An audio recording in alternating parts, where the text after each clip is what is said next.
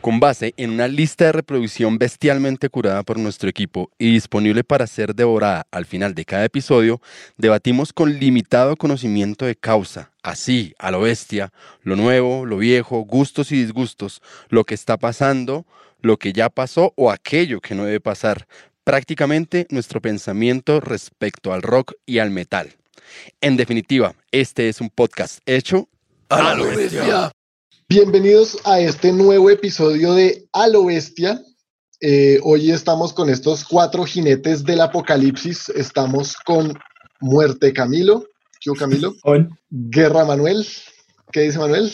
Todo bien en la guerra. Conquista y peste Sebastián. okay. Y yo, Ambruna Daniel. ¿Cómo están? Bienvenidos a todos. Hoy tenemos saludos, ¿cierto? Tenemos saludos para los oyentes. Un saludo pues a las personas que, que dan su like en nuestras redes sociales, que comparten también nuestras publicaciones. Por aquí tenemos a Juan Andrés, a Katherine, que fue un poquito difícil leer quién era porque la letra está al revés en Instagram, Johnny Andrés, Oscar Javier. Y tenemos por aquí a alguien que se denomina Lestat, Andrés Obando. Y tenemos por aquí a León González también, quien se reportó por allí en, en las redes sociales destacando también que hace un par de semanas nuestra mascota durmiente causó sensación. Nos perdonaron el, día corrido de la publicación con semejante anuncio.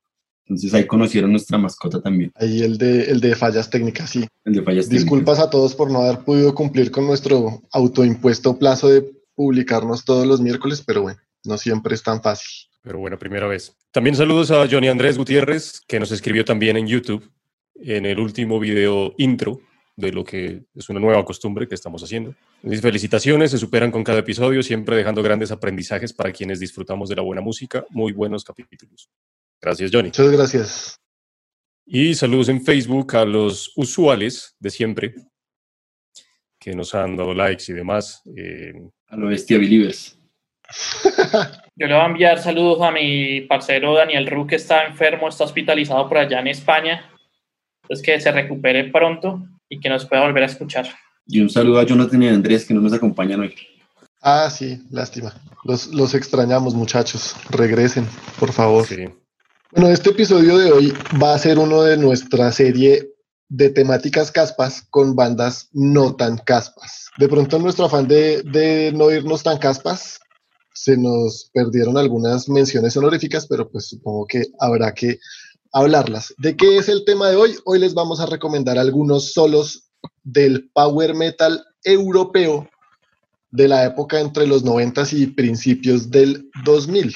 Idealmente era desde mediados del 90, pero bueno, ahí lo ampliamos un poco. Igual creo que nadie recomendó nada antes del 95, entonces así quedamos. ¿Qué condiciones teníamos? Nada, solo que tenía que ser europeo y de entre los 90 y el 2000. 1990 y 2005, por cierto. 2005, 2005, perdón. Porque Dani lo quería dejar de una década, pero ante una muy buena acotación de Sebas, resulta que el boom del power metal se dio a finales de los 90, principios de los 2000. Entonces, las bandas que fueron famosas o que son conocidas en los 90, pues eran las caspa, ¿no? Las dimensiones honoríficas que pueden salir por ahí, Halloween, Blind Guardian. Claro. Hammerfall vamos a ver ahora en una brevísima historia ultra resumida del power metal europeo. Y bueno, un poco en general, pero sobre, sobre todo el europeo, porque hay, hay unas diferencias bien marcadas entre lo que fue como, digamos, los orígenes del power metal y esta segunda ola que fue de la que vamos a recomendar los solos. Entonces, el mismo término de power metal mm, no tiene un origen tan claro, y como cualquier otro subgénero, pues el término vagaba ahí un poco en el aire hasta que definitivamente agarró fuerza y se estableció. Se acuñó como esto va a ser power metal.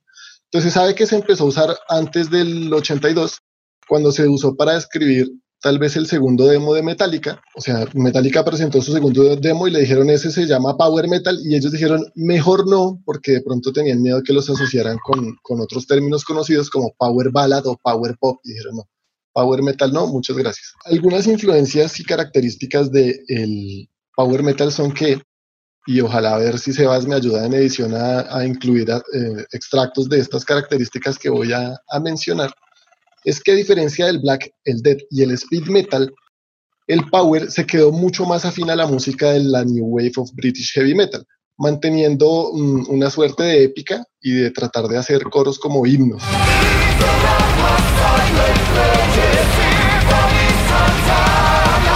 El riff es una parte central de la composición, acompañada de armonías duales de las guitarras modales, no bluseras.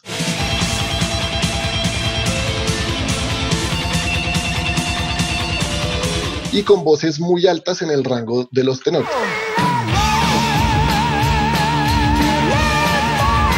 Las canciones se basan principalmente en plantillas de versos y coros, con secciones de transición que pueden ser o pueden constar de segmentos de riffs contrastantes, duelos de guitarras líderes, intros, interludios, outros, etc. La posición central del solo de guitarra también se trajo del metal de los 80 tal cual y seguía siendo muy parecida a lo que hicieron Maiden o Judas, o también podían estar muy basadas en la magia del virtuosismo neoclásico de lo que hizo Ingrid Malmsteen. Otra influencia clave del power metal llegó del speed metal, del que se trajeron elementos como el palm muting estilizado, que son esos riffs de y los tonos de pedal y el tempo mucho más acelerado, pues ya muy conocido en el power metal, que sí venía del speed metal. ¿Cómo son el, el, el palm muting, perdón? La otra característica esencial del power metal es la temática de sus líricas, que tiende a estar muy basada en temas fantásticos y en la liberación de los confinamientos de la sociedad y algunos muy frecuentemente en temas históricos. En este aspecto, la mayor influencia sí es tal vez Ronnie James Dio y sus líricas en Richie Blackmore's Rainbow se puede dividir el power metal en, en, el desarrollo del power metal en unas tres épocas. La primera era sería pues la primera hora del power metal europeo que vino como del 84 al 89. En el 84, Noise Records, creo que de Alemania, lanzó un disco de muestras llamado Dead Metal, que incluía el material fresquito de muestra de los que serían los padres del power metal, Halloween, Running Wild, junto a Hellhammer y un tal Dark Avenger que ese sí se perdió en la historia. Apenas seis meses después, Halloween lanzó su primer mini LP con el mismo nombre de la banda, que incluía el tema Starlight, que fue más o menos el que estableció claramente las bases de lo que iba a ser el power metal en ese momento. Running Wild con Mordor en el 85, Mordor fue su disco del 85, también ayudó a definir el, el género y ese disco es... A mis bandas favoritas, Running Wild. Sí, Running Wild, en cambio para mí tal vez el Halloween de esta época. En el 88, el mismo Halloween con sus Keepers of the Seven Keys 1 y 2 se salió un poco de la herencia del speed y se enfocó mucho más en, la en las melodías, lo que ayudaría a establecer el camino para la segunda ola, que sería más conocida como Melodic Power Metal, o como algunos de sus detractores lo llaman, Flower Metal. Virgin Metal. o Virgin Metal podría ser también. Desde el punto de vista de a lo bestia, Virgin Metal. Otras bandas de este momento fueron Scanner, Grave Digger, Rage, Stormwitch, Mephisto, Final Prophecy, entre varias más. El segundo momento del power metal fue un periodo intermedio que se dio entre el 90 y el 95, porque en este periodo el power metal se iba deteniendo un poco, se fue deteniendo un poco, gracias a que se intensificó la actividad del black y del death metal. En este momento fue que empezaron a pegar mucho más duro el black y el death y se le perdió mucho la atención al power. Entonces, no muchas bandas siguieron haciendo power, seguramente, bueno, seguramente no. Ya sabemos que las que se volvieron históricas, pues sí siguieron en este momento y también se trasladó un poco el metal a Sudamérica, donde sí seguía todavía muy fuerte, donde todavía traía fuerza y vigor. Entonces aparecieron bandas como Rata Blanca y Angra. el tercer momento del power metal pues surgió un poco como reacción a la fuerza de los movimientos del death y el black, que fue entre el 96 para acá hasta el 2000, 2005, que es de donde vamos a recomendar nosotros los solos de hoy. Mm, traían una nueva energía mucho más enfocada en la melodía y, por lo que se le conoce como melodic power metal y muy cargada de otros elementos como por ejemplo en el, en el movimiento del power italiano, orquestas y sinfonías se volvió el symphonic power metal. Las bandas más prominentes de esta época pues fueron Rhapsody, Stratovarius, Blind Guardian, Hammerfall, Edguy, Freedom Call y pues por ahí hay otras. Son, Sonata Ártica tal vez. De todas maneras, el género sí sufrió una varada creativa y desde entonces no ha evolucionado prácticamente nada.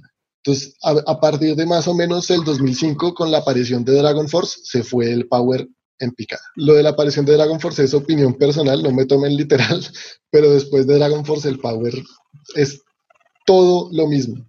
¿Por qué, Daniel? Por eso, porque le parece todo lo mismo. No, pero ¿por qué con Dragon Force particularmente?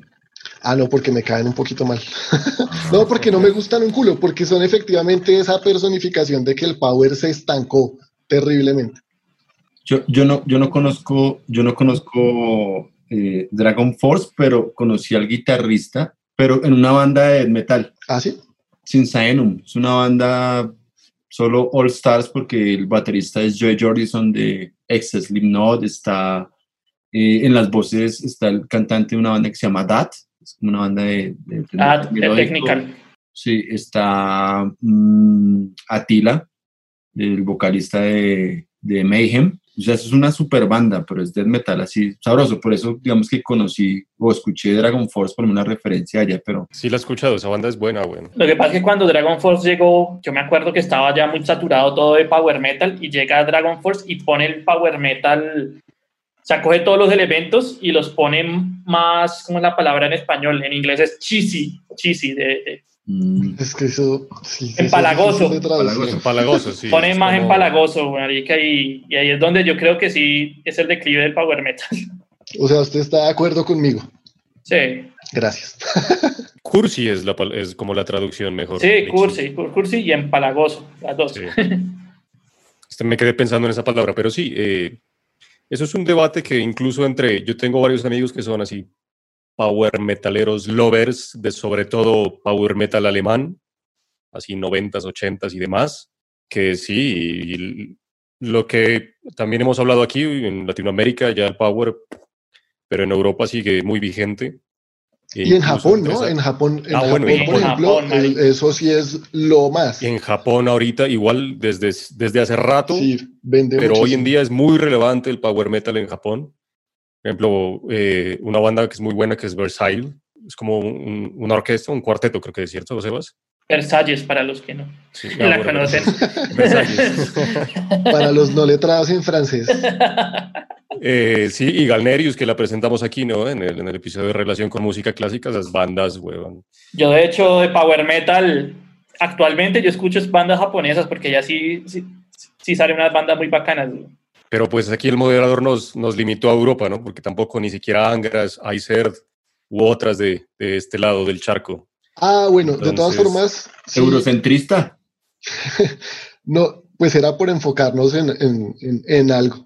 Si quieren, después hacemos un episodio de, Power japonés, entonces ahí ya lo moderará Manuel y miramos qué, más hay. Entonces esa era mi brevísima microhistoria ultra resumida del Power Metal europeo.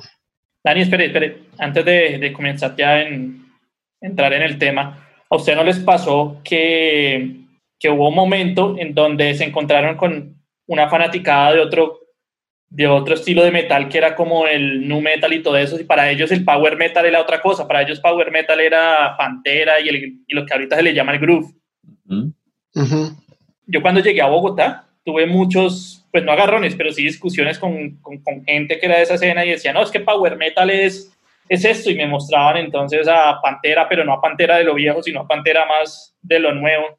O sea, no, pan- no Pantera Glam, sino Pantera ya... Groove. No, y, ni- y ni siquiera del Cowboys, sino que el, del Far Beyond para adelante. Para, eso, para ellos eso era el, el Power. Sí, acá eso fue, eso fue ley. Bandas, bandas que decían, por ejemplo, Propane, que es, es una banda que va en, en otra línea, incluso más, más vinculada hacia el, hacia el hardcore, y decían pues que era una banda de power metal. Yo re- eso sí lo recuerdo muy bien porque también tuve esa, esa crisis de, de género, eso es power metal, pero ¿por qué esto suena tan distinto? Y uno escuchaba, por ejemplo, Stratovarius, y uno decía, pero a mí estas dos vainas no me suenan igual por ningún, por ningún lado. Y es justamente eso. Yo- de hecho, es la- esas alturas yo me sigo preguntando por qué había esa confusión acá frente al, al género. Creo que fue acá en Bogotá, ¿no? Porque yo Sí, pues yo no puedo hablar de otras partes, pero acá sí doy, doy fe, hermano, de lo que está diciendo. en Cali no me pasó, en Barranquilla tampoco, y fue cuando yo llegué acá. Sí, esa- No, esa sí, claro. Pues en Cali una de las mejores bandas también. para mí. Legend Maker. Bien Que eso sí es del propio power metal. ese era mi as bajo la manga y cuando dijeron europeo me jodieron. Ah, sorry.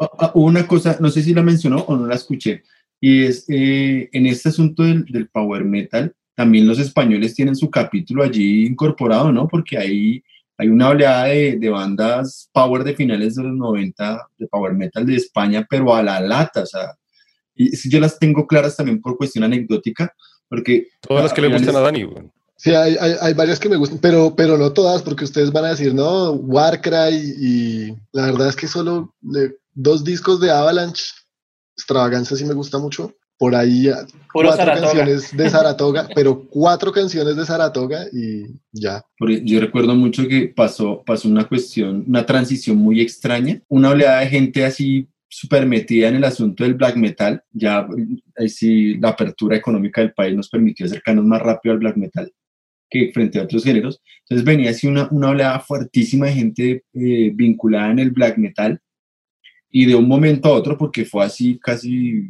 medio sorpresivo de asalto la situación, terminaron pasándose hacia a esa oleada de, de power metal que empezó a llegar acá fuerte, Halloween, Stratovarius, Rhapsody sobre todo. Y unos años después, como en el 2000, como en el 2002, 2003, entonces e- es, este mismo grupo terminó metido en cosas un poco más sinfónicas y, y digamos el, el gótico un poco más de, de ese momento, entonces cosas así Sí, sí, tipo sí. Nightwish, épica. Esta, eh, es- esa fue la época en que, en que pegó el sinfónico, ¿no? Como desde Sí, el sí. 2003 en adelante fue Symphonic Metal y desde el 2005 fue ya la, la cúspide del Symphonic Black. Sí, entonces fue, fue como una, una migración. Y si ustedes no cuentan el sinfónico como un género en, genera- en general, eh, Nightwish lo catalogan como power metal. Sí, claro. Mm. Sí, para mí es Power Metal. Para mí también. Yo, yo creo que el Symphonic se ha vuelto más un, un apellido. O sea, Symphonic Power Metal, Ah, Symphonic, Symphonic Black, Black, Metal. Symphonic más Gold, que un Symphonic- género como Symphonic Metal, no, eso sería tal vez muy amplio. Lo que sí hay que tal vez abonarle un poco al Power Metal es que resulta un punto de entrada relativamente sencillo al metal. O sea, muchísima gente, por lo menos en, en mi época, empezamos fue con el Power Metal. Porque es que Camilo es de otra época. Yo entré por el Power, güey. Yo entré por a mí me pusieron Claro. Stratovarius y yo venía de, Stratovarius, Halloween. de jugar muchos videojuegos, entonces yo dije, uy, marica, esto es para mí, güey. Sí, tal cual, tal cual. Hoy en día, muchos de esos que entramos con el Power niegan sus orígenes porque ahora les resulta muy cheesy el Power Metal y dicen, no, es que el Power no, baila. Pero empezaron por ahí y se hacen los locos. Es verdad, se es verdad. hacen los locos. Yo doy fe de eso porque yo he estado, yo sí me pasé a la escena extrema y yo nunca negué mi power metal, pero sí sé mucha gente que lo niega. Sí, le cogen cierto repudio porque la música, a pesar de ser muy técnica, resulta muy básica. Opiniones personales. yo, yo, ahí sí, abogado del diablo, yo sí no voy a decir que el power metal sea una música fácil de tocar. Ahí me tiene. De No, hecho, para nada, exacto. encontrar una buena banda de power implica encontrar un buen grupo de músicos. Y con uno solo que, que, que no, que no funcione bien el asunto, la banda. ¿Que no está dé la talla? Sí, Pero yo- ¿sabe qué pasó también después de ahí más o menos esa época que dijo Dani? De Dragon Force, me refiero. Es que ya se fueron así a, a- a las puras pepas, como dice Cami. O sea, a lo técnico y... y Muy ya, pero shredders, sin, ¿no? sin senti- muy shredder sin sentido como melódico, armónico, no sé cómo llamarlo durante toda la canción, o sea, que haya cohesión. Entonces era pedazos, fragmentos de cada canción, entonces eran como tres canciones en la misma canción porque partían y entonces ahorita tenía que venir el virtuosismo del guitarrista, cortaban, tenía que venir el virtuosismo del baterista, cortaban el virtuosismo del vocalista, que también son unos putos, y cortaban virtuosismo del, del teclado. Entonces, ahí fue que se empezó no a estancar en, en técnica ni nada, sino a estancar como en, en variedad. O sea, tanta Claro. variedad fue la escasez de variedad, si es que me hago entender. O sea, todo era ya como lo mismo. Lo que dice Dani, yo creo, yo estoy de acuerdo con él y creo que es debido a que el power metal siempre quiso como exaltar la parte de los solos y para ello era más importante todo ese, toda esa parte de la mitad que era varios solos de varios instrumentos que la canción en sí. Entonces digamos que descuidaban un poco los riffs, que fuera una canción bien hecha, bien estructurada y favorecían era más como el virtuosismo y, y la parte del solo, que me hace a mí. Sí, tal cual. Es así, o sea, la estructura de la canción en Power Metal parece que ya está totalmente escrita en piedra de mármol, hijo de puta, eso de ahí no se mueven casi nunca. Por supuesto, hay excepciones, pero, pero ya es como la regla establecida. Esta estructura basada en coros y versos con, con los riffs muy claros y esta parte central de los solos que no puede faltar porque destacar el virtuosismo es importantísimo en el power metal. Bueno, entonces pasemos de una vez allá, mejor dicho, ahora sí, a las canciones. Volvamos a nuestros orígenes en el power, recomendando algunos solos del power metal. Dele play a la playlist y la primera canción recomendada la voy a recomendar yo de una vez porque vamos a empezar de arriba para abajo en Europa. Vamos a empezar entonces con Nocturnal Rights, que es una banda sueca de power metal. Ellos se juntaron en el 90 para hacer death metal, justamente lo que mencionábamos que en esta época fue que arrancaron con más fuerza el death y el black, pero rápidamente se pasaron al, al power. Entonces tuvieron que conseguir un nuevo vocalista que se ajustara mucho más al, al tono del power algún tenor. Y aunque se juntaron en el 90, no fue sino hasta el 95 en el que sacaron su primer disco, In a Time of Blood and Fire. Ahí cambiaron de guitarrista, consiguieron a uno más técnico que el que tenían y este se volvió el guitarra líder y sacaron su segundo disco en el 97 en Japón y en el 98 en Europa que se llamó Tales of Mystery and Imagination. De este disco es que yo recomiendo un solo de la canción Eye of the Demon.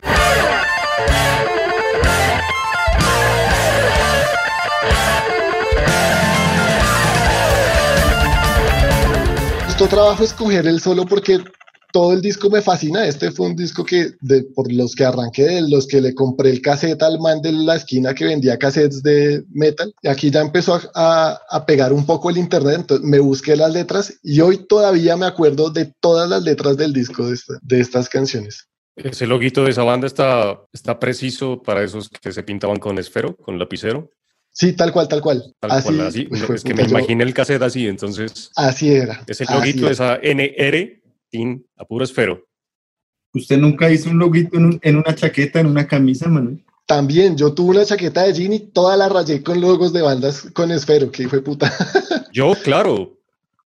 Pero por supuesto, hasta la U, de hecho, Ahorita me voy a ausentar un momento y les voy a mostrar algo que me acabo de, de acordar que lo tengo aquí cerca. Entonces me escuché todas las canciones tratando de identificar qué solo iba a recomendar, les iba poniendo nota al solo de cada una y al final me, estaba entre dos. Ahí Sebas me ayudó a decidirme por alguno de los dos y me quedé con este Eye of the Demon que me parece un solo que le sirve perfectamente a la canción. Este sí es, a pesar de que ya fue en la segunda oleada, es un power clásico clarito con todos los elementos que describimos y un solo que se, se, pelean ahí entre la guitarra y el teclado un poquito. No es muy extenso, es técnico totalmente y es un saborcito. Ahí les dejo esta reminiscencia mía que me transporta como 15 años al pasado. Dani, ¿de qué disco es? Del Tales of Mystery and Imagination, que se publicó en Europa en el 98, con Century Media. Sí, así es puro, puro shred ahí, lo estamos escuchando al fondo. ¿El solito? Ahí justo Sí, llegué solito. Chévere, es bacano, hay, hay buen juego en el solito, me gusta. Sí, sí, sí. Y, y a mí, yo, yo lo que nunca supe es que Nocturnal Rise estuvo muy activo en esa época, casi que el siguiente año sacaron su tercer disco y dos años después el cuarto. Pues yo solo les conozco este. Después ya como no le seguí parando bolas al Power, los dejé ahí, pero este disco, El, tercer- el tercero para mí era el mejor, el Sacred Talisman. Es un discazo, weón. Escúchelo y vuélvase virgen de nuevo. Con esta pandemia va a tocar. Venga, y si dejó el power, entonces a qué se pasó. Ah, bueno, porque Sebas dijo, yo dejé el power y me pasé a los géneros más extremos. Yo me fui por el lado más técnico y me fui a los géneros más progresivos y de fusión. Daniel dejó el power y empezó a tener sexo. No, en, en progresivo la veo difícil también. Sí, me costó trabajo, me costó trabajo. Continuando entonces con nuestra playlist, aquí es que yo digo, qué pesar que no recomendamos vainas tan caspas y que estamos tan solo cuatro, porque pasamos de, de- de la zona nórdica directamente hasta Francia y nos, no, aunque fue totalmente esencial para el power metal la escena alemana, no quedó nada en esta playlist. A ver si dejamos algo de bonus tracks, porque, porque qué pesar de verdad no dejar nada de la escena alemana del power metal. Y nos vamos hasta Francia. Sí, lo que pasa es que en ale- las alemanas más conocidas pues son un poquito más caspas, ¿no? Tocaba dejar algo de, de Gamma Ray, por ejemplo, que no ha sonado. Buscar algo no tan caspa de Gamma Ray. Pero entonces vámonos hasta Francia. Me sorprendió porque de Francia sí no conocía nada de power metal. Sí, que es lo que, lo que la gente asocia, no, por eso me puse hoy la única la camiseta de una banda, la única francesa que tengo. Pero en Francia, lo que hablaba Sebas en muchos capítulos antes, Black, sí, Death, Gojira, progresivo, pero no Power. La banda que yo les propongo se llama Heavenly y la canción que les recomiendo, que está en la playlist, la van a encontrar en todas las plataformas esta vez sí, se llama Kingdom Come, de su tercer disco que se llama Dust to Dust del 2004.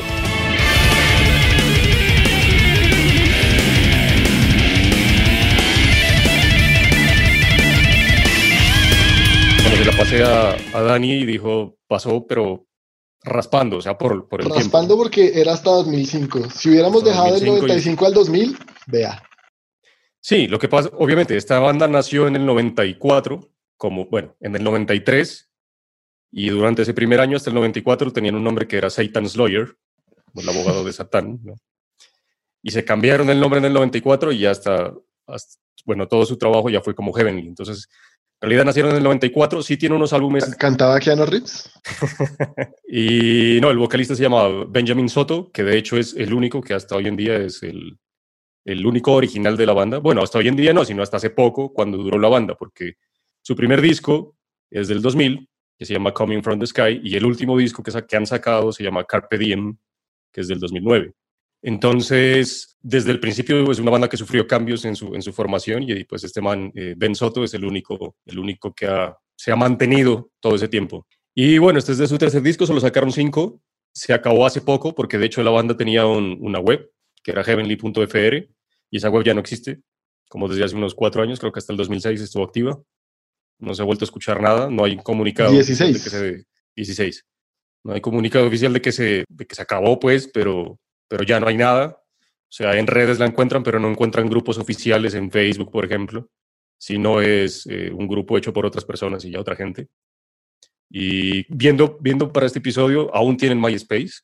Yo pensaba que MySpace ya no existía, pero todavía existe. Me dio por buscar ahí, o sea, me entró la duda de MySpace, pero eso ya no existe. Pero todas las bandas todavía tienen MySpace. Y todavía existe. Y tiene una interfaz hasta bacana. Lo que pasa es que ya no, obviamente está out, weón. Entonces, eh, pues eso ya no se usa. de, lo, de lo primero que pegó cuando, cuando las bandas empezaron a trabajar con internet. Pero pues para nosotros que gustamos de la música, melómanos y demás, MySpace era pues una, una chimba. Y nada, esta banda, pues bueno, este disco es del 2004. Es, es la segunda canción más larga del disco, de hecho. Eso también me sorprendió porque no es común en el power metal canciones tan largas. O sea, entre 4 y 6 minutos está bien. 8 ya parece excesivo Esta para el canción power. es de 8 minutos 10 segundos. La que más dura dura como 9 y 15, algo así. Entonces es una, es una canción, es la penúltima canción del disco antes de que cierren con la canción homónima que se llama Dust to Dust de- del disco. Pero es una canción que, que al principio hace como, como una mague, que tiene un solo, por ahí al minuto 2.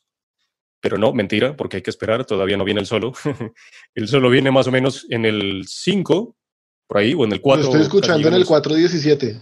Eso, ahí viene, después hay un corte y después en el minuto 5 es donde ya empieza en forma el solo. Pero por allá en el minuto 2 también hay un, como una magia ahí de que va a venir un solo, pero no, todavía no hay que aguantar un poco más. Es una canción re larga, pues 8 minutos. Entonces también tiene ahí el virtuosismo del guitarrista, le meten un teclado por ahí que no es tan, tan chévere, pero sobre todo el, el solo de guitarra. Y es una canción que me gusta porque si bien es, es como yo dije, que es casi como por partes, como si fueran varias canciones, porque a veces es como una amalgama de varias cosas. Empieza con unos sonidos de lobos, de noche, así como de, de terror, y al final, en un par de secciones, hay unos gritos así como de, de sufrimiento, como si alguien lo estuvieran torturando en un calabozo o algo así. Entonces es una canción que tiene como esa dualidad, que es power, happy metal, pues, y al final es- esos, esos sonidos que, que menciono son como más, más melancólicos, más dark, ¿no? Entonces, Melancolitos. melancólicos.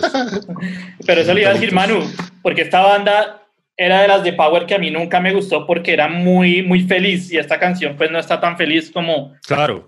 O sea, Heavenly, Heavenly es un power metal super cheesy, sí, super re happy cursi. metal, güey, sí. Y esta canción por eso me... Cuando, cuando empezó a sonar, porque pues, yo nunca la escuché, sí me pareció raro. Yo como diga, pero este, es- este es Heavenly, no.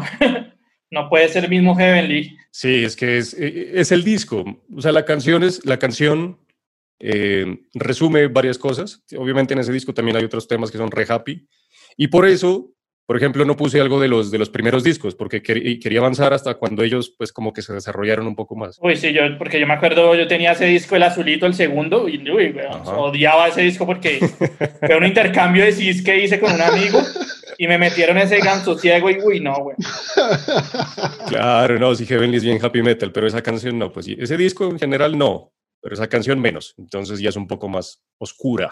Pues si alguna vez le llega a tramar o le llega a ablandar la cabeza o el corazón a Cami por el power metal, de pronto este tema... Ah, pero no empiece con Heavenly, no empiece con Heavenly, weón. No, hay, hay una banda que se llama, hay una banda que se llama como Doom o Dor, Dor algo, es una banda alemana, que es como un power doom, si tiene, la voz nunca es así tenor alto, entonces esa, esa de pronto para alguien que no le gusta el power sí puede servir esa banda.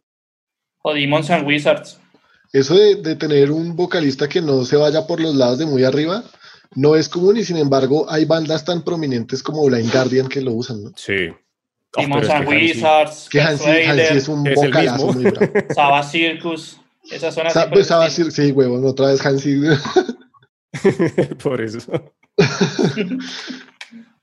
y otra es que, por ejemplo, yo quería proponer una canción de, de Labyrinth, pero al principio, pues cuando estaba Fabio Lione, solo que por alguna razón me di cuenta, yo lo primero que pensé fue en Labyrinth, que es una banda italiana, obviamente, de power metal de los noventas, que todavía, pues bueno, hasta los 2000 y pedazo.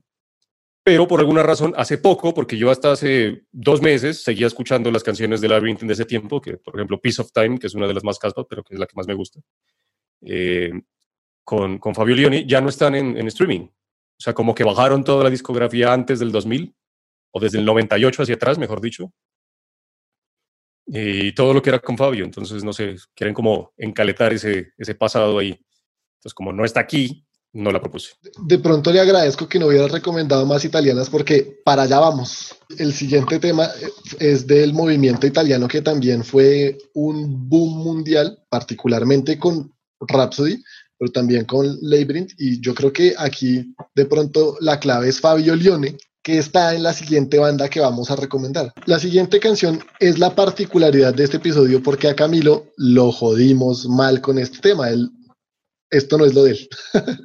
entonces, me, entonces me pareció curioso que hubiera querido recomendar una canción con Fabio León. Cuéntenos, Camilo, ¿cómo fue Explíquese. ese proceso? Bueno, cuando, cuando salió la propuesta para, para este episodio, yo de una vez dije, no, aquí necesito la ayuda de un experto en el tema porque yo lo que miré rápidamente es que las bandas que me gustan de Power Metal, ya creo que casi todas habían ya sonado en, en este episodio. Es más, yo en, en un episodio el de para ver bandas en vivo, una de las dos que recomendé fue Rage. Entonces estaba básicamente desarmado ya de bandas de Power Metal. Blind Guardian ya apareció por acá, Ice Air ya apareció por acá, Halloween. pues, Stratovarius estaba ahí pendiente, ahorita que lo mencionó. Ah, pero no es de mi fa- o sea, como para decir que me guste, que me gusten una o dos canciones. Uy, ¿No le gusta guste este la. No. Entonces, eh, en este caso, eh, recurrí a, a un amigo, un especialista en el tema del power metal, que de, de paso le, le envío un saludo grandote a mi amigo y colega también, Edgar Rodríguez, quien desde hace muchos años lleva insistiéndome en, man, escuche Vision Divine, escuche Vision Divine, escuche Vision Divine. Y yo, bueno, algún día, algún día lo haré. Entonces llegó el- ese día oscuro que- al cual le tenía. Entonces él, él, digamos, me hizo la sugerencia, me dijo, es, le sugiero esta canción, que es la que, la que propongo, de Vision Divine, de su primer disco homónimo, Vision Divine. Wilson Irvine le decía yo, es que este, este disco me fascina, este disco me encanta. Su disco del 99 eh, es su, su primer trabajo, eh, que se llama Vision Divine, y la canción se llama Black Masks of Fear.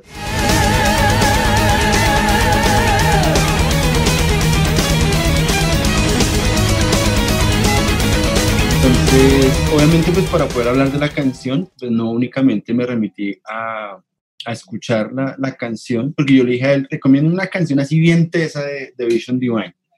¿Y se escuchó todo el disco?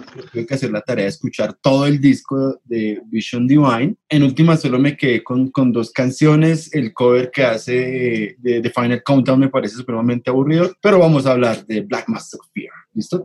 Entonces, como ya lo mencionó pues Daniel, pues en esa época pues Fabio Loni digamos que tenía ya una, un reconocimiento, pues no tan grande como hoy día, obviamente, que es como la, la, la figura ya importante de, del grupo, o más bien famosa, ¿no? Porque en realidad el cerebro detrás de todo este asunto es Olaf Thorsen, que es un guitarrista que viene de la banda que Manuel hablaba hace un ratico, justamente de Labyrinth. ¿Labyrinth?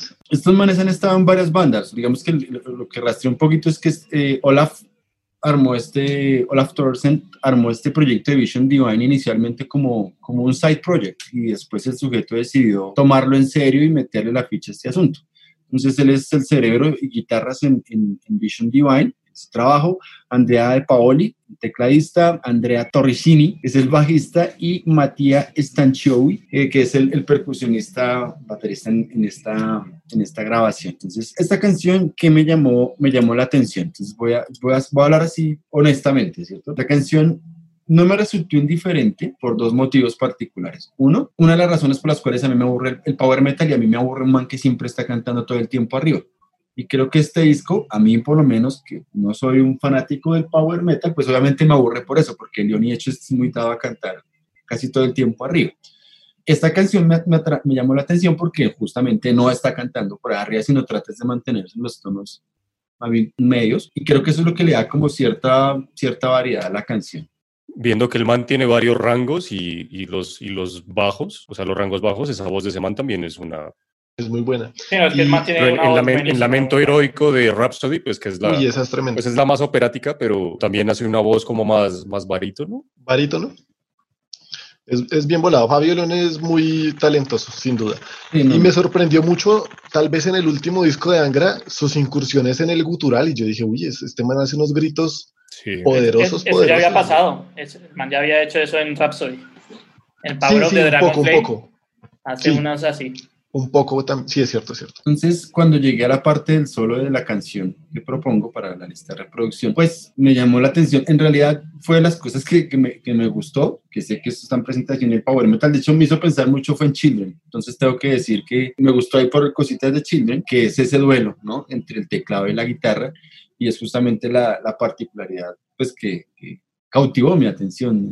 Aparte por ser la recomendada, pues encontrar en realidad la, la, esencia es un muy buen solo y sobre todo pues esa alternancia que termina siendo una característica también del, power metal en general, las bandas que trabajan eh, el teclado también como un instrumento líder, entonces es, es bien, bien interesante esta, esta canción, es, de hecho me gusta mucho ese lead que está haciendo por allí la escalita, debe ser porque estoy estudiando algo parecido, entonces me llamó la atención por eso. Creo que es una, una, una canción, una buena canción dentro de, dentro de ese disco, insisto, no porque yo lo crea o porque me la sugirieron, sino yo me atrevería a decir que es, aparte de la instrumental, creo que es la canción rara del disco, porque es la que menos variaciones tiene, excepto ahí donde va a entrar el solo que sí le sube la velocidad así vertiginosamente.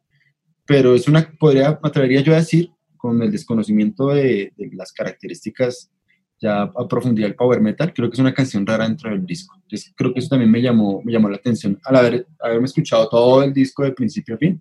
Esa canción en realidad rara. La instrumental se llama Forgotten Words. Forgotten Words. Esa canción me gustó por lo instrumental. Le digo, a mí del power me aburre es la voz. No, nunca he podido, o sea, de hecho, yo siempre me he hecho la, la pregunta es, ¿por qué me enganché en su momento con Halloween o por qué me enganché con, con Blind Guardian? Con, bueno, con Blind Guardian sí la tengo clara, y me llamó la atención, fue en vivo de ahí fue que me enganché y ahí sí llegué a, de nuevo a los discos. Que los discos no me, los primeros no me, no me llamaban mucho la atención hasta que los escuché en vivo en el Tokyo Tales y yo, wow. Entonces, por eso, por eso Vision Divine es, es raro. Mis opciones tuve que necesitar la ayuda, pero tengo una anécdota particular y ya con esto termino y es una exnovia, de hecho, la persona que me sugirió Vision Divine es, es primo de, de esa exnovia y recuerdo, es varios años más joven que yo, y recuerdo que cuando estaba yo iba a visitarla, entonces era que era mi cuñado en ese momento y ellos eran varios primos. Entonces eran encerrados en un cuarto escuchando esta carajada y uno, o cuando uno se queda de pronto por farra o algo, y el hermano de, la que era mi novia, entonces se levantaban a las seis y media de la mañana, siete, a colocar Vision Divine a toda mecha, pues creo que le cogí más fastidio por muchísimo más tiempo al asunto de Se le cagaron unos polvitos con Vision Divine. Entonces, algo así. Entonces, ataque del Virgin sabemos. Metal, ¿sí pilla? Ya sabemos por qué no le gusta el Power a Camilo. Ya. Por eso soy par- 39, 40 episodios después.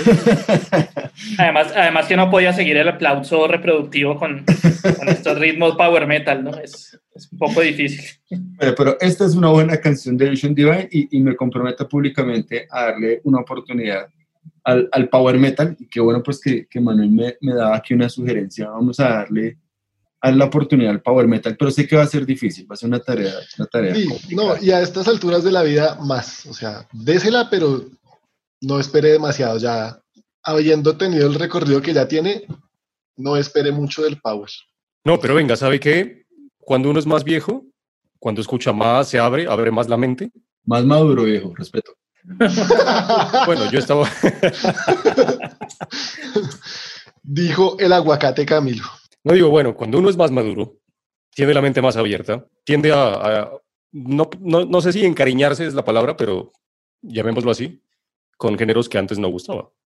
Entonces puede ser que ahora le guste más, o sea, es más fácil que él le guste el power ahora que 15, Sí. 20 años antes. Y también porque ha pasado el boom. Cuando pasa el boom, uno como que también. Creo que lo, lo- lo que dice Manuel, si uno con el tiempo escucha las cosas con otra perspectiva. Creo que yo la verdad sí al Power he ido graneadito, de pronto puede ser como lo, lo manifesté, quizás bandas que ya llamaríamos aquí caspas, pero que creo que una, una- el, el común denominador de esas caspas es no abusar de las voces agudas y las voces altas. Entonces ahí estaría, pero pues ahí les dejo cada quien con su locura, con su Power Metal. Yo les recomiendo el día de hoy Vision Divine con Blas- Black Mask of Fear.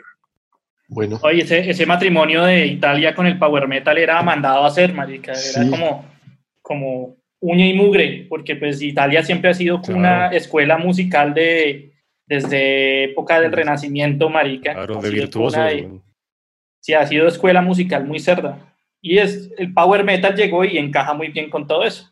sí, claro. Y allá, allá fue donde se volvió mucho más symphonic, epic, power metal que en otras partes, ¿no? Claro, por la tradición que hay en la escuela, en la academia, pues musical. Le metieron toda la orquesta del mundo y pues hacen unas vainas que parecen para películas de ciencia ficción y fantasía. Y, y, pues los castratis, pues era una, era una práctica muy común allá. Bueno, pues nos vamos a quedar en Italia porque de todas formas de ahí para abajo ya no queda mucha Europa. Con la recomendación hiper, ultra, mega caleta del día, que es del, ¿Adivinen de quién? del topo Sebastián. Lo más underground del underground del power metal por Sebastián Pozo. Esta es una banda que a mí, cuando estaba descubriendo, cuando era era virgen, valga decirlo, me gustaba mucho descubrir bandas y, y me metía a muchos foros. Pues yo estaba en ese tiempo en, en Ciudad Metal. No sé si alguno de ustedes acá alcanzó a estar en Ciudad Metal, en el foro ese. Era una página de metal, pues, donde uno hacía amiguitos y, y había muchos foros y uno opinaba y le recomendaban bandas y todo eso. Y en esta época pues todavía el internet era por, por teléfono, por modem telefónico. Entonces era mucho más difícil y uno siempre andaba como con su listica de, de bandas que había descubierto y le daba mucho palo. Yo me acuerdo que uno lo escuchaba todo el día, las mismas listas. Esta banda me la pasaron una vez, me llegó, un mancito me la rotó por ahí en un foro y yo como, eh, bacano, la bajé y la metí en el, la quemé en un CD y yo siempre tenía mi Discman y me iba para el colegio, para todo lado a eso. De ahí fue que me llegó esta banda llamada Time Storm. La canción se llama Shades of Unconsciousness, de su álbum también llamado Shades of Unconsciousness, del año 2000.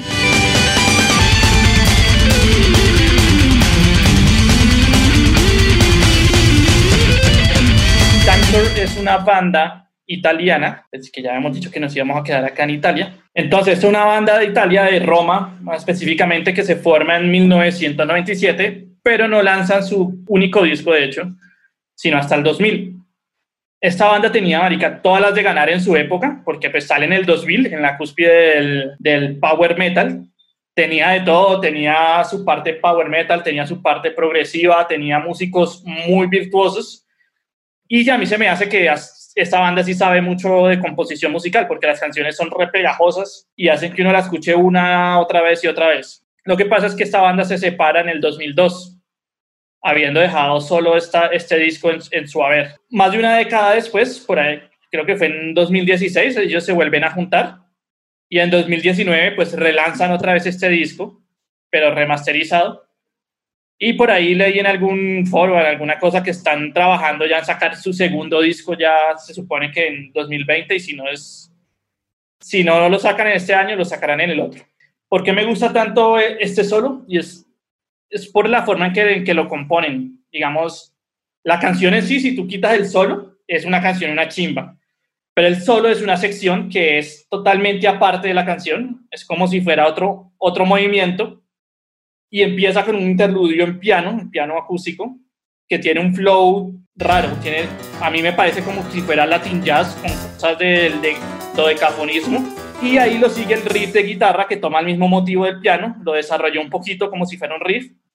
Y ese fue como el intro hacia el solo. Ahí sí, después de este riff, entra, el, entra un lick que es hecho al unísono, como unos arpegios, y ahí sí desemboca en lo que sería el duelo de, de, solos, pues muy usado en el power metal, que es por turnos guitarra, después piano, después vuelve a retomar la guitarra, después otra vez el piano, ¿no? Muy del power metal ese duelo, ahí virtuoso. Después de, estos, de este duelo, desemboca en un breakdown, como así decirlo, pues el breakdown es esa parte de cualquier canción en donde se cae el tempo, hay como un bajonazo de todo, tanto de tiempo como de, de feeling y mood, y remata el piano con un solo encima de ese breakdown, y después da paso otra vez al precoro de la canción, que ahí ya vuelve a, meterse como, como en la canción. Entonces, ver toda esa evolución de pasar de, de la canción como tal, tiene un intro para el solo, desarrollan el solo, hacen un, un duelo, después el breakdown y después si vuelven a meterlo a la canción como era, me parece muy bacano. Me cayó toda su explicación sobre el solo justo escuchándolo y fue una verga. Qué chimba.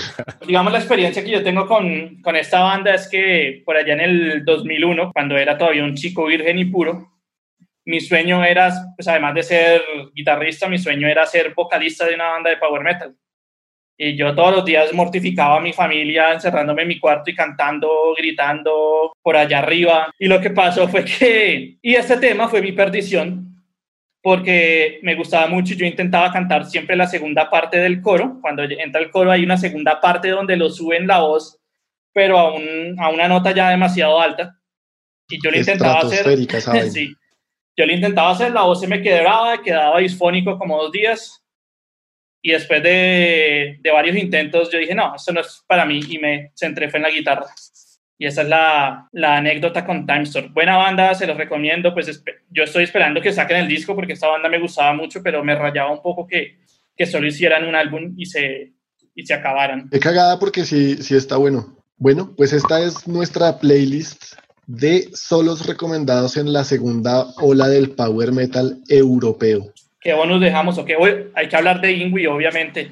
Sí, Ingui Malmsteen fue una influencia totalmente clave porque pues fue el que trajo este neoclasicismo al, al metal, sin duda, que lo, lo, heredaron todas las bandas de Power, particularmente de este periodo, no tanto del, de la del 85 para arriba, sino de Sí, porque el papá, el papá de esos es el dios Richie Blackmore, ¿no? sí. sí. Ah, pa paréntesis, paréntesis aquí, para, para duelos entre guitarra y teclado les recomiendo el de, el de Lazy de Deep Purple al principio de la canción. Qué gonorrea. Ya, fin del paréntesis. Bueno, va de, va de bonus, Lazy. no, no, no. Eh, ¿Qué más les iba a decir? Ah, no, bueno, entonces esa es nuestra playlist del Power Metal. Y conclusiones, ¿alguien quiere aportar algo más antes de dejar esto por aquí? Yo empiezo, pues, que a mí nunca me dejó de gustar el Power, pero sí lo, lo dosifico mucho porque sí, sí empalaga resto. Pero, marica, cuando yo escucho, de hecho, yo tengo una lista en el Spotify que es Power Metal Party. y es la, es, es, la lista que yo escucho cuando me baño. Yo, yo siempre me baño con agua fría, no, no me gusta usar agua caliente. Y esto es puro power venteado ahí. con el agua fría. Para llenarse de valor. Con razón. Vamos, valiente, vamos, Sí, así, valiente. vamos a la guerra, weón, al agua fría y, y grite. Se- El Power habla mucho de superación personal por medios propios como la fuerza de voluntad y el coraje. Y pues ahí está claro. Para meterse en una ducha fría hay que tener mucha valentía. Se le cogen las huevas y todo a uno ahí. Ahí recuerdo lo que es ser virgen. La primera lucha del día ahí contra el agua fría. Yo sí me alejé un poco del Power, nunca me dejó de gustar. Yo no lo, no lo negaba, pues no era tan, tan conocedor al principio, ¿no? así como bandas tan caletas, pues como, como las de Sebas. Pero sí, yo escuchaba Power Metal. No, no empecé por el Power, pero igual Rhapsody, Strato. Pillé que Halloween no escuchaba tanto en ese tiempo, lo vine a escuchar más después, o sea, como del 2010 para acá. ¿Y le cogió cariño? Sí, pues igual no conozco mucho de Halloween tampoco, pero pues así como de las demás. Pero por ejemplo, Angra, Angra siempre me gustó, amé Angra, amo Angra. Pues bueno, amo hasta ahora, pero no lo nuevo de Angra, ¿no? No, de resto, aclarar o recordarles, porque ya lo mencionamos, que pues el Power nació en Europa, pero no se quedó ahí, ¿no? Hoy en día, pues como hablábamos antes, Japón, puntero, hay buenas bandas acá en América también. Si no es la banda que más me ha gustado en toda la historia de, pues, del país, es Legend Maker, que es Power. Entonces, Power presente. To hell or to, To heaven. heaven.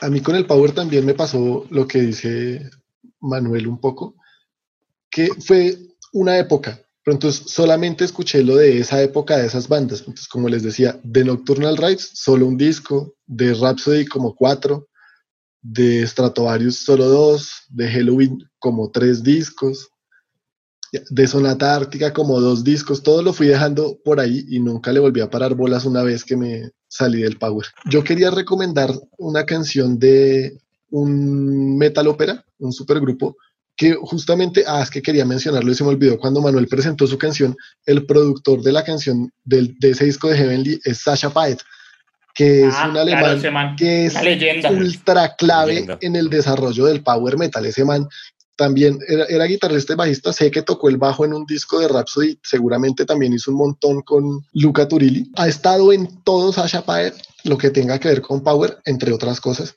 Y yo sí le decía a Manuel, esa canción tiene su, su, su marca Sasha Paet clarísima ahí. Y Sasha Paet produjo uno de los metal óperas que más me gusta, que se llama Aina, o Aina, no, Aina, o sea, la historia, porque es un disco conceptual que narra una historia del, reino de Aina. La escribió Amanda Somerville, que también es otra que ha participado en todo lo, de, todo lo que hay de Power por ahí. Y contaba con talentos como Glenn Hughes, uh, André Matos estuvo por ahí, Michael Kiske, Tobias Ahmed, que aunque Edgar es ultra chisi, me parece muy buen vocalista. A ese man le rescato que es, o sea, es una leyenda, es un muy buen personaje dentro de la escena. Uh -huh. Es un duro. Y hace muchas cosas, hace muchas cosas. Odio a Fantasia y Edgar y los odio, güey. Escúchelo. Solo era, solo era, por decirlo, pero, o sea, era por decir que el man es un teso, que lo respeto, lo, resca lo rescato. Escúchelo, más, escúchelo en Aina. Le voy a dejar de, de bonus track un, el tema donde canta él. No lo recomendé porque no aparece ni en Spotify ni en Deezer, por lo menos aquí en Colombia. Entonces dije, ah, qué cagada.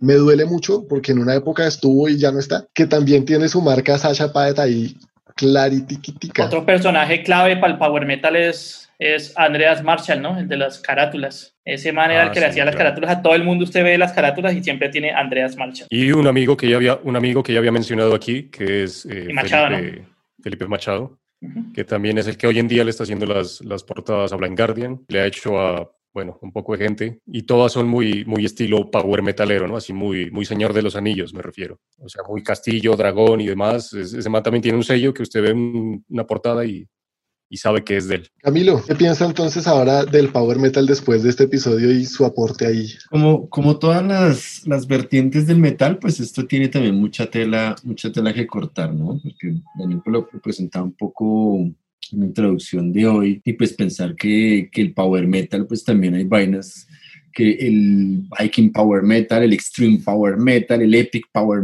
Metal, el Symphonic Power Metal, o sea, en realidad hay mucha tela que cortar frente al asunto y, y antes de, de, elaborar cualquier juicio, pues hay que, hay que conocer un poquito más el, el, género. Yo la verdad, por gusto, en realidad por gusto no, ya les conté un, un poquito ahí mis, mis desgracias y mis perspectivas frente a por qué nunca me he vinculado tanto con el power metal. De algo estoy seguro y es que las bandas que me agradan de power metal es por algo. O sea, es decir, es un género que tiene, tiene su encanto. Quizás a mí sí me, me, me espanta un poquito que sean tan melositos, no sé, a, ratos le siento, que he dicho en otros episodios, no frente al power, sino digamos que son unos músicos brutales. Yo, eso es lo que yo nunca hablaría mal de una banda de power metal a menos que la banda sea muy maluca. Pero creo que en muchas bandas, por ejemplo, a mí Rhapsody nunca me atrapó por eso. Yo escuché mucho ese disco El Dragoncito, no me sé el nombre, disculpen la referencia tan pobre.